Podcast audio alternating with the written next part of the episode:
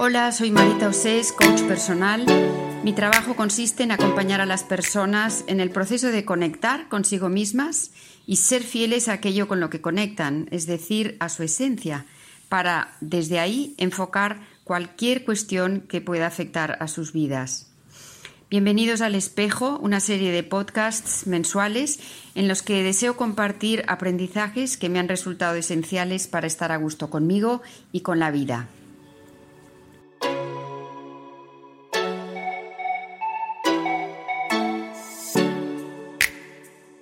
He pasado unos días en la montaña y cuando caía el sol encendía la chimenea. Es importante el ritual de encender la chimenea, pero es tan importante o más el mantenerlo encendido. Una vez en marcha no podía olvidarme del fuego, tenía que echarle un vistazo de vez en cuando y alimentarlo. Si no estaba un poco pendiente, no me daba cuenta de que se había apagado hasta que empezaba a sentir frío. ¿Por qué cuido el fuego? Pues porque si se apaga, se enfría la casa. Porque sin fuego me quedo sin un punto de luz, y es una luz muy especial. Me quedo también sin un punto de contemplación, el baile de las llamas alrededor de los troncos, su forma de estirarse y encogerse, de dejarse sacudir por el aire que está atrapado en los leños, me hipnotiza y me relaja mucho. Pensé entonces que cuidar el fuego podría ser otro lema para 2023. ¿Cómo cuidas tu fuego? ¿Cómo cuidas lo que te ayuda a vivir, a sentirte bien y a expresar lo que eres? A veces cuesta que prenda el fuego. Lo intentamos y al cabo de un rato se apaga.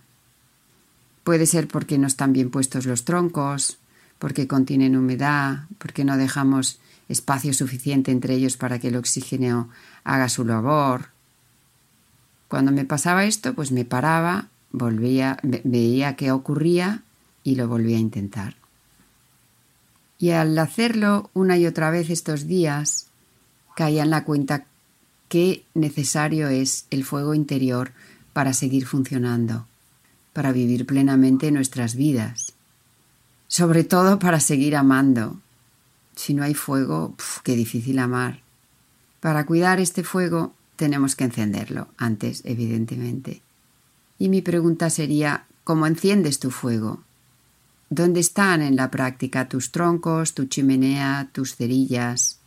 ¿Cuál es el oxígeno, el espacio que tienes que dejar entre todos ellos para que respiren, para que tu fuego se abra camino? También cuál es el entorno en el que quieres que impacten el calor y la luz de tu fuego.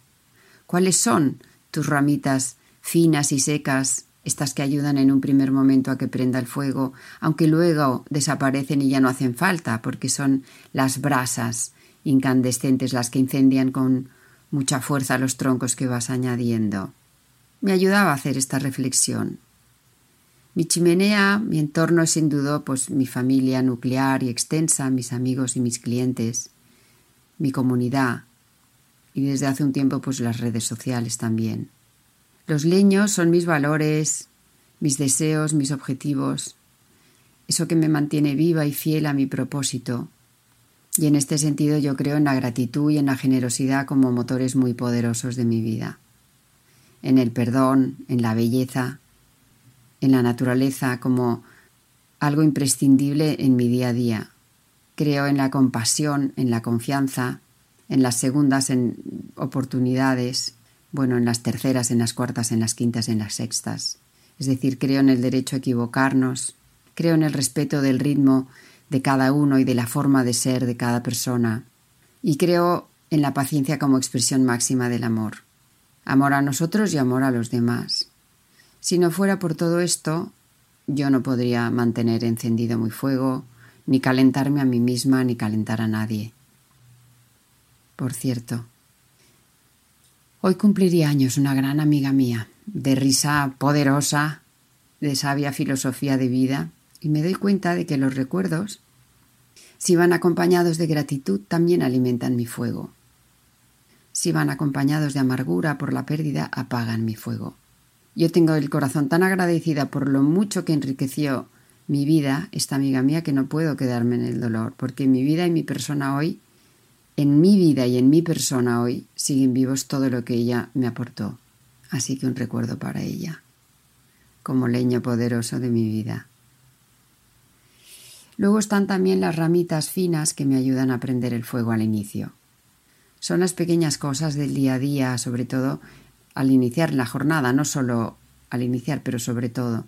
Estas pequeñas cosas que nos motivan y que generan gratitud. En mi caso, pues yo que sé, una ducha por la mañana que me despierta mi piel y mi mente, o incluso por la noche porque arrastra mi cansancio.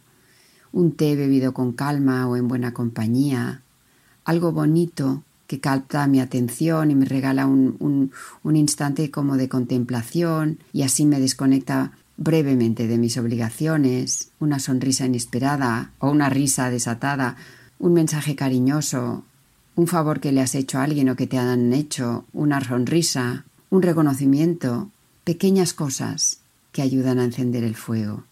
Y por último las, las brasas incandescentes, esas que se ponen rojísimas y duran un buen rato y que hacen que los troncos que vas poniendo enseguida se incendien, son esos proyectos, esas relaciones que he emprendido en un momento y que ya están funcionando, ya están logrando los objetivos que me había propuesto y siguen dando sentido a todo lo demás.